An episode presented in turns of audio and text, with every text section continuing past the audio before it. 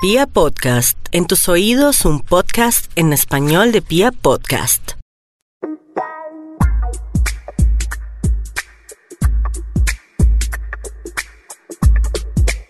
Hola amigos de Literata, soy Angie Reyes y estamos en otro capítulo de nuestro podcast de los escritores por Pia Podcast.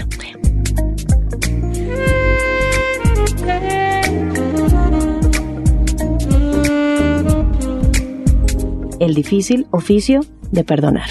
Para hablar de, este, de esta novela gráfica, de este producto literario, les tengo a un par de personas que no solamente estuvieron mezclados, digamos, en la creación de este trabajo, sino que también vivieron en carne propia muchos de los acontecimientos que se cuentan allí. Me refiero a Andrew Maltés. Hola Andrew, ¿cómo estás? Hola a todos, me encanta estar aquí contigo para hablar de novelas gráficas y de cómics. Y Juliana Saavedra, Juliana, ¿cómo estás? Hola, bien, muy feliz de estar aquí en este formato. Perfecto. Entonces, lo que yo sentí cuando leí este, este libro, que lo sacó eh, muy recientemente la editorial Planeta, es que me estaba hablando de mi historia. Les voy a contar brevemente, sin, sin contar pues obviamente el final ni, ni dañar la aventura que vayan a vivir los que lo van a leer, pero les cuento de qué se trata. Son tres historias de tres actores del conflicto, que de alguna manera ellos se encuentran y se encuentran para sanar. Básicamente es eso. Y esas tres historias están contadas como en tres episodios que de alguna manera se funden a través pues de la novela. Es un tema difícil, es un tema de tratar complejo, no solamente porque toca muchas eh, vibras sensibles en nuestro país, sino también porque es un tema del que se ha hablado mucho desde muchos mm, sectores de la sociedad, ¿no? Entonces se polariza eh, y la gente puede, digamos, decir como, bueno, pero no sé qué, otra vez el conflicto, como si el conflicto acaso no estuviera todavía vivo. Entonces quiero que Andrew nos cuente de dónde surge esta idea y cómo se llevó a cabo. Bueno, mira, eh, fue un proceso casi de seis años donde yo quería hacer un documental. Un, un documental que se inspiraba en cómo el perdón surge en los momentos más atroces. A mí algo que me sorprendió fue Ruanda cuando comencé a investigar esto. Vos sabes que en Ruanda hubo un genocidio gigantesco y curiosamente el país logró perdonarse después de un, millón de muertos eh, físicamente hechos a machetazos. Entonces me sorprendió cómo la gente podía hacer eso. Y hay una frase leyendo sobre Ruanda que decían, es que el, el odio y la venganza es un veneno que te tomas tú pensando que vas a matar al otro. Y la historia de Colombia se puede resumir como un ciclo de venganzas recicladas. Y es el momento de que toca parar. Pero creo que no se ha podido parar porque siempre se, se lleva a grupos. Y cuando hay un grupo como abstracto, TASFAR, Paracos, gobierno, Estado. No hay, individuos. No hay individuos. Y lo, y lo interesante aquí era encontrar individuos, individuos que eran capaces de perdonar. Entonces mi, mi, documental nace de ahí. Vamos a buscar individuos, personas que sufrieron cosas atroces, que vivieron la, la guerra o que fueron víctimas de la violencia eh, común en Colombia y cómo lograron dar la vuelta de página, perdonar y avanzar. ¿Por qué? Como sociedad nosotros nos estancamos es por eso. Ah, la paz y el perdón es algo individual. Créeme que aquí podemos firmar 200 eh, tratados de paz o lo que queramos y no va a pasar eso. No, no, va a haber paz hasta que nosotros individualmente no aceptemos las cosas y digamos, bueno, yo perdono, yo sano y sigo adelante. Y ahí fue que se inspiró. Eh, comencé a investigar, investigar el tema. Luego me di cuenta que hacer un documental era muy, muy complejo en Colombia. Yo no tengo como las relaciones públicas para conseguir los fondos, ese tipo de cosas. Y después de esa investigación, mmm, con mi amigo Federico Soto, decidimos, vamos a hacer mejor un, una novela gráfica, ya que es una, un formato que, se, que está funcionando muy bien en el mundo, que en Colombia apenas está arrancando. Y en, y en esto quiero hacer un paréntesis y aplaudir a Mario Mendoza, un escritor que se ha metido de lleno a eso sí. y, lo, y lo está haciendo muy, muy bien. Y, eh, y, y, tanto Federico y yo somos admiradores de, de la novela gráfica de, de todo tipo. Entonces dijimos, bueno, vamos a hacer una novela gráfica y, la vamos a hacer eh, inspirada en hechos reales, metiendo mucha ficción, donde combinemos eh, tres historias y donde al final existe ese proceso de, de, sanación. Historias muy, muy, atroces, muy inspiradas en la realidad. Tenemos una persona que vivió gran parte de ese proceso tanto de violencia como de sanación, y es el pilar de la historia. Ella es eh, la persona que finalmente consigue, de alguna manera, llevar esa paz a los corazones. Y la tenemos acá con nosotros, precisamente. Juliana. Hola. Quiero que nos cuentes, por favor, eh, cómo es el proceso de llevar y de abrir una historia personal hacia la lo que podríamos llamar autoficción, ¿no? Porque está basado en hechos reales, pero tiene una cantidad de construcciones que no, no fueron exactamente como sucedieron. Pues básicamente pues soy amiga de Andrés hace muchos años y, y pues de esa amistad hay complicidad, ¿no? Entonces en esa parte le conté como gran parte de lo que me pasó cuando era muy chiquita. ¿Y cómo se logra eso? Pues yo creo que para perdonar y para sanarse y, y, para tener como una vida tranquila hay que expulsar, ¿no? Hay que hablarlo, hay que comentarlo con la gente que uno quiere. Porque pues esos sucesos tan, tan dramáticos no se pueden quedar con, con uno mismo. Lo ideal sería que un acontecimiento tan fuerte como que una niña pierda a, su papá delante de ella, porque la, la, realidad es mucho más cruda de lo que hay en el libro.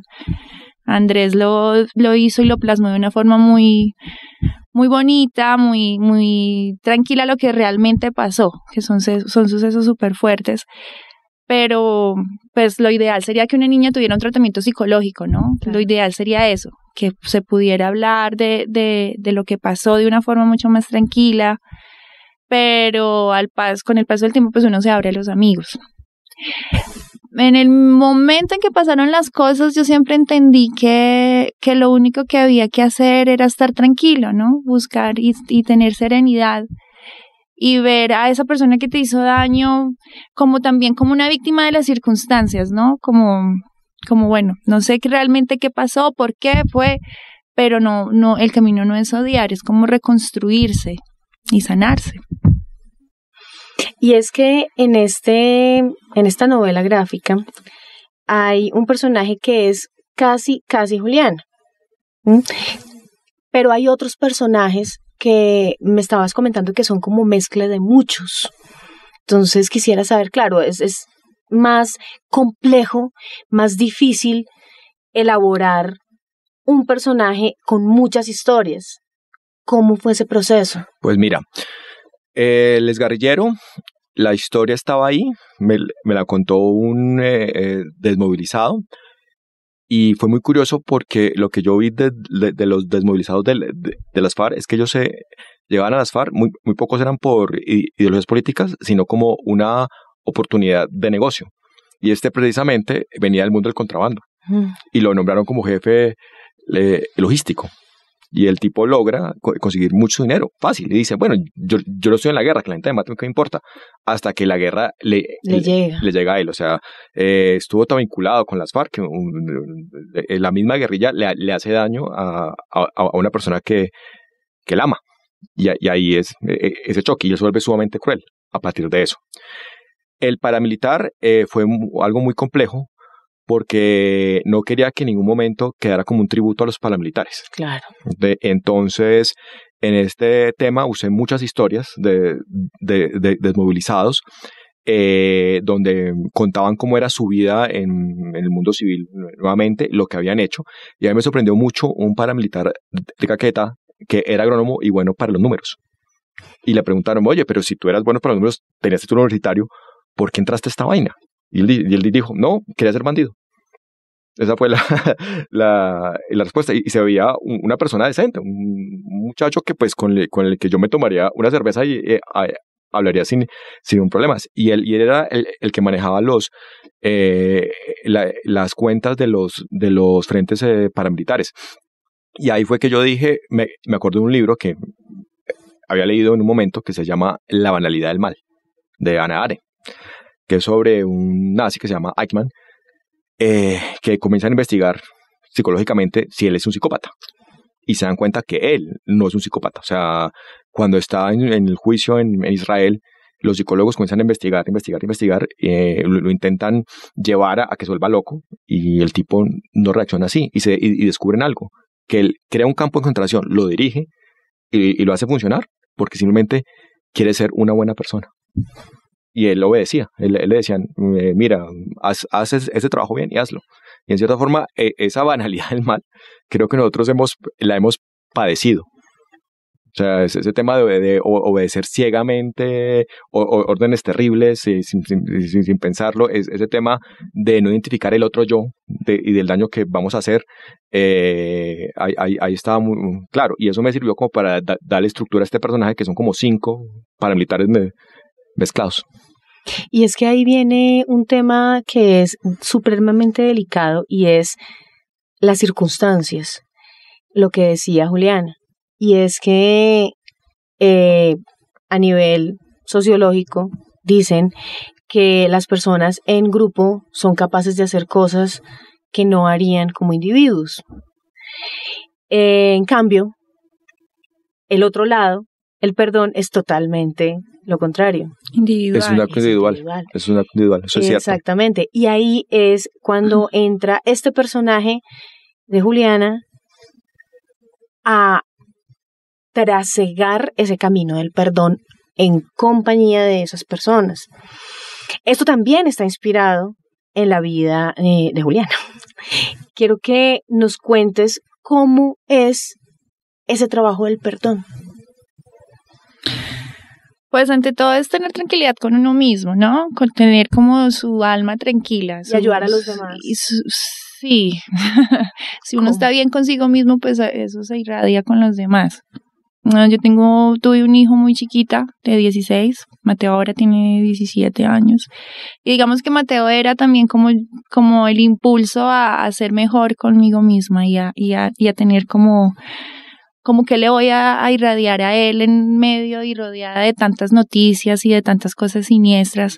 Y hay otro tipo de conflicto, ¿no? Que es, se aparta de las FARC y de los paramilitares y es el conflicto familiar, lo que viven las familias todos los días en el campo yo soy de un pueblito, de Quimbaya, Quindío, un pueblo maravilloso, pero que también es muy pasional y, tiene un montón de cosas súper fuertes dentro del núcleo familiar.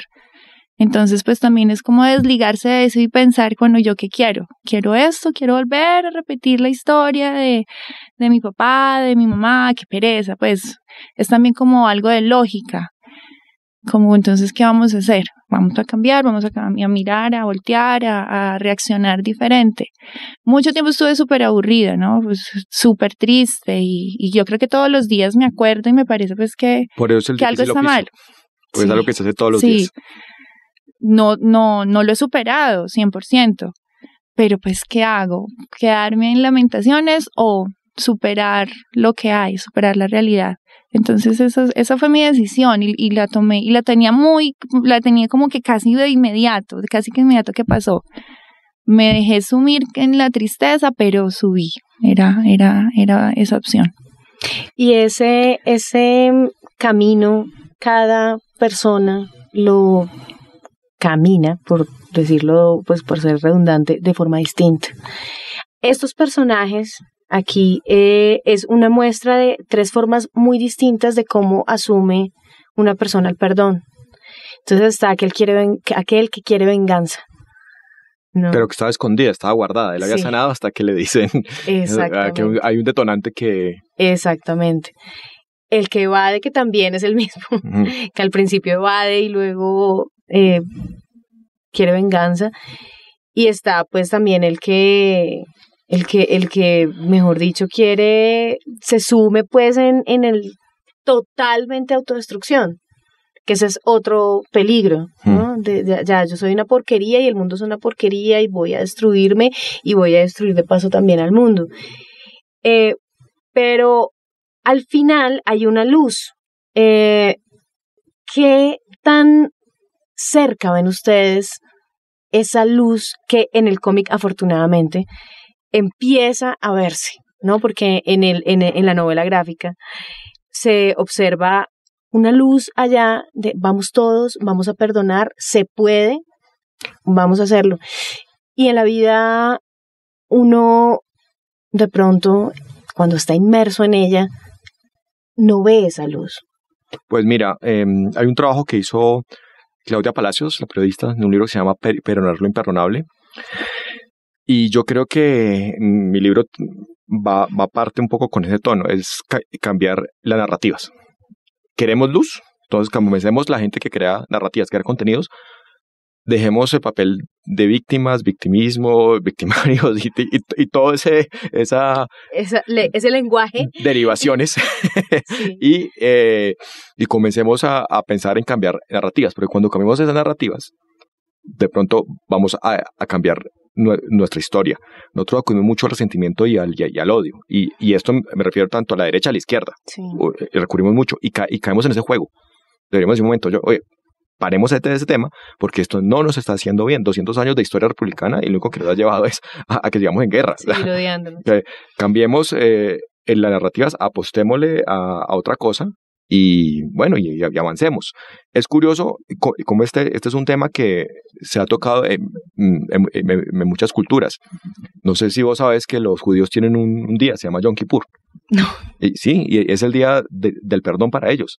Ese día eh, se celebran un montón de temas, un montón de cosas, y, es un comienzo nuevamente. ¿Y qué, hacen, ¿Y qué hacen ese día? Llaman a una persona que ofendieron y le piden perdón. Ay, quiero ese día para mí. Lo voy yo, a todos yo, Yo, yo, yo creo que ese es eh, el día de Yom Kippur, deberíamos ponerlo acá. Deberíamos pensarlo y eh, hacer un juego, hacer algo y ese día levantarse, llamar a alguien, oye, disculpa, yo fui bastante mala persona con ustedes, lo siento, perdonen, ese tipo de cosas. Los eh, eh, eh, hawaianos tienen un, un, ritual que se llama Onoponopono, una cosa así, es que no... Eh, Honoponopono. esa vaina. Nunca lo puedo decir. Donde es un proceso donde se le dice a la persona, lo, lo siento, te perdono, te entiendo y te amo. ¿Sí es ese? Sí. Eh, eh, sí, no, no, no, es, es, ese, es ese, ah, como el, el, proceso es ese, el, el, proceso es ese, y precisamente lo hacen en un tipo de justicia que tenían las tribus allá, que era un, un, un, tipo de justicia que intentaba sanar la sociedad, crear tejido social y no, de, y, no se sentir eh, venganza. Entonces, también hay algo que yo rescato de la novela, es que la naturaleza a nosotros en Colombia nos brinda una oportunidad gigantesca para relacionarnos con ella y sanar es algo muy curioso. Hay una orquídea en forma, de, en forma de paloma y solo se da en tres países en el mundo. Colombia, Ecuador y Panamá. Es una orquídea lindísima. Aquí invito a la gente que la pongan en internet Google. Orquídea eh, paloma. Es, es, es, muy bella. Y, y, también somos un país que es potencia en orquídeas. Que producimos orquídeas como molocos. Y, y hacer florecer una orquídea es tan difícil como hacer florecer el perdón en la gente. No, no sé, yo, yo, yo hice otro libro que se llama Orquídeas del, del Perdón y, y, le invitaba a la gente a eso, oye, ¿por qué eh, no cogemos nuestra naturaleza y aprendemos de ella? Y, cuando estemos mucha rabia, cojamos una orquídea, cuidémosla, criémosla y, pasemos esa rabia a esa orquídea para que florezca bien bonita y, y sanamos un poco.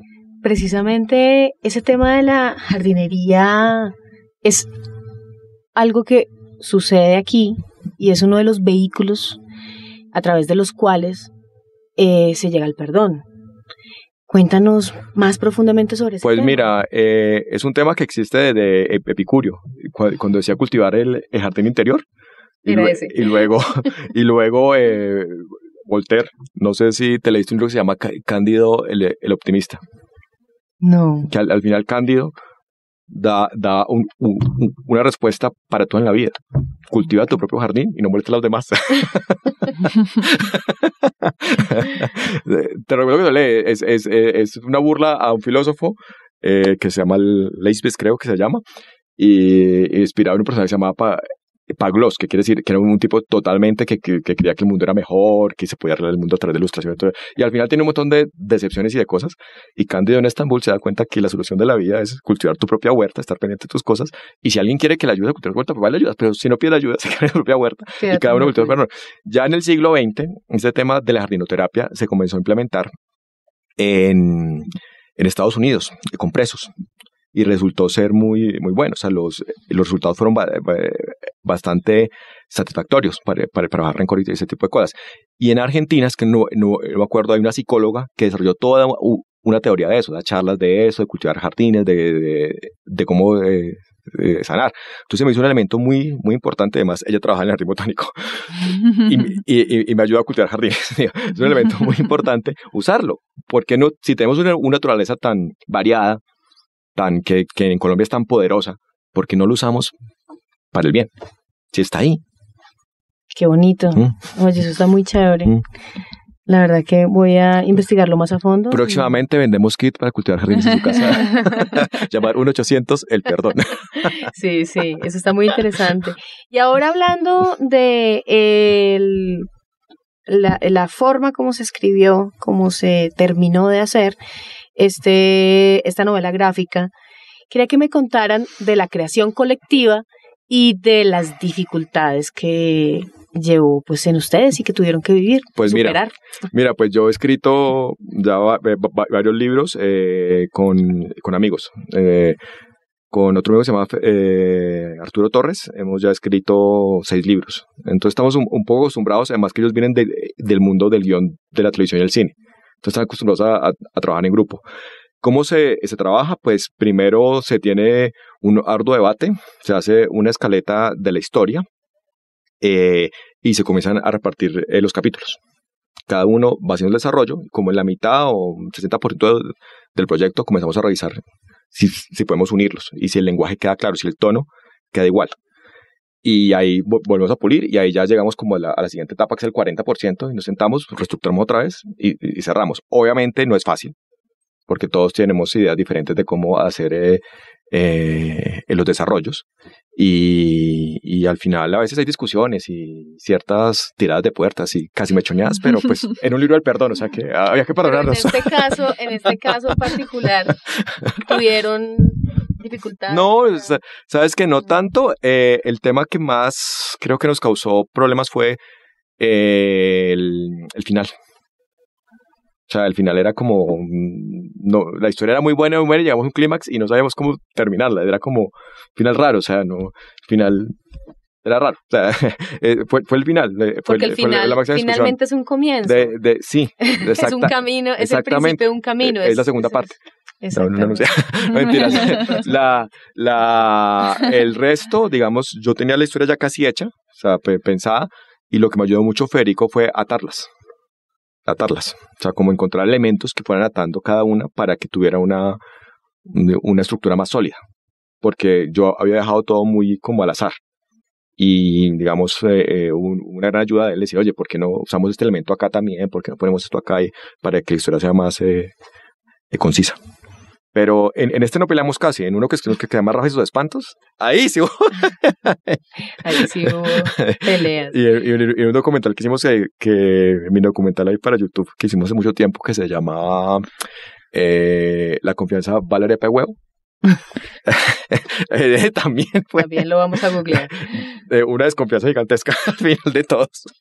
Eso pasa, eso pasa. No, no, pero bien, bien. Con, con ellos eh, eh, ya he escrito muchas cosas y pues sí, muy contento de trabajar con ellos. Eh, sí, la creación colectiva es algo difícil, pero los resultados al final valen la pena. Y yo quiero felicitarlos por haberse atrevido a hacer este, esta novela gráfica. Es un tema difícil de roer y yo creo que es justamente lo que necesitamos leer en este momento los colombianos, en este momento en el que estamos tan agitados, en el que tenemos nuestro corazón eh, tan en medio de muchas preguntas. Y eso lo vemos en las calles, eso lo estamos viviendo en este momento. Si de pronto escuchan este podcast muchos meses después o muchos años después. Les hablamos desde el futuro. Les estamos hablando desde el futuro. Perdón.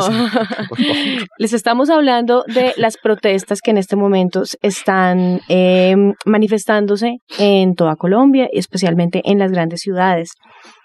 Y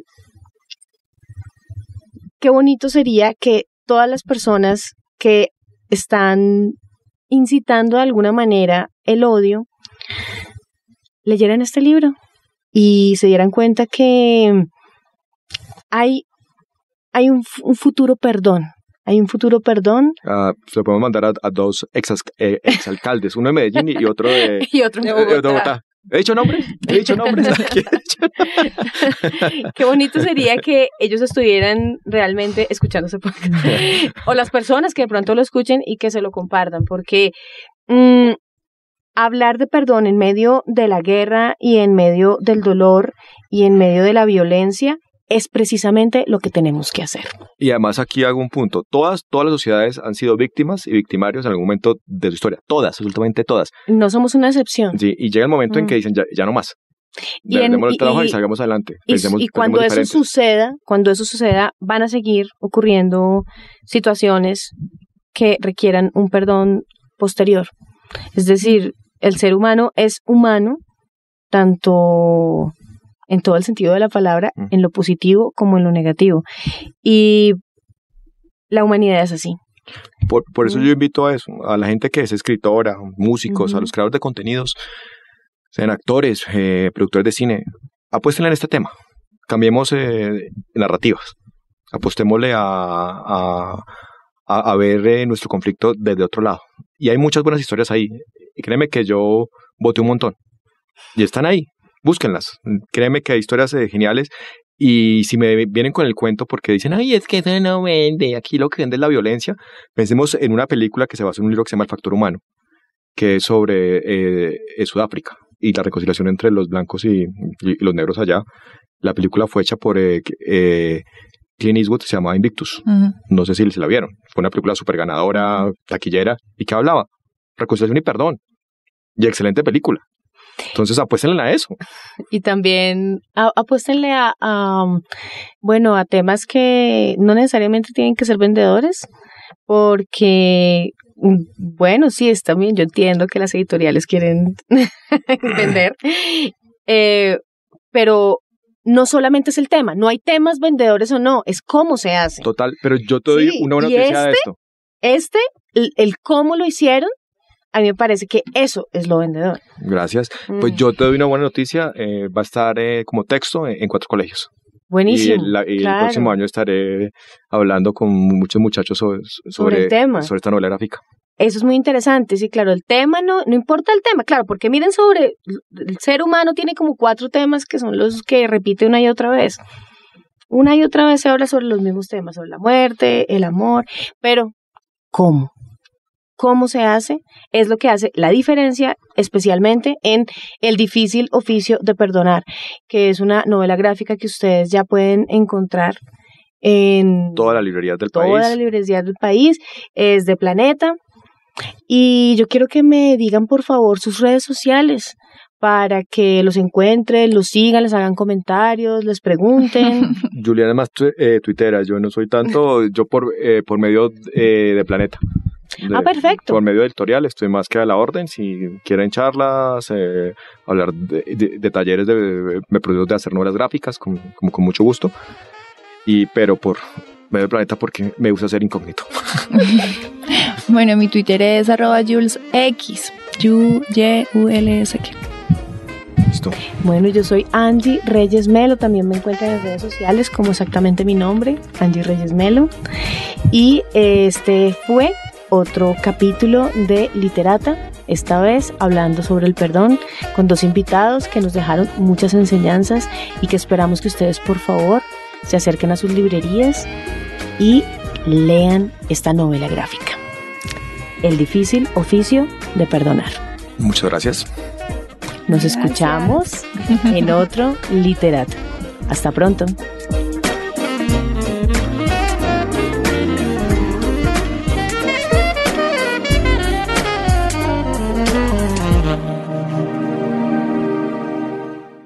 Like a bed that's really firm. I need something a little softer than that. Rest easy. With the Sleep Number 360 Smart Bed, you can both adjust your comfort with your Sleep Number setting. Can it really help me fall asleep faster? Yes, by gently warming your feet. Okay, but can it help keep us asleep? It senses your movements and automatically adjusts to keep you effortlessly comfortable. Sleep Number, proven quality sleep is life-changing sleep. And now all beds are on sale. Save 50% on the Sleep Number 360 limited edition Smart Bed, plus special financing on all smart beds. Ends Monday. To learn more, go to sleepnumber.com. Special financing subject to credit approval. Minimum monthly payments required. See store for details.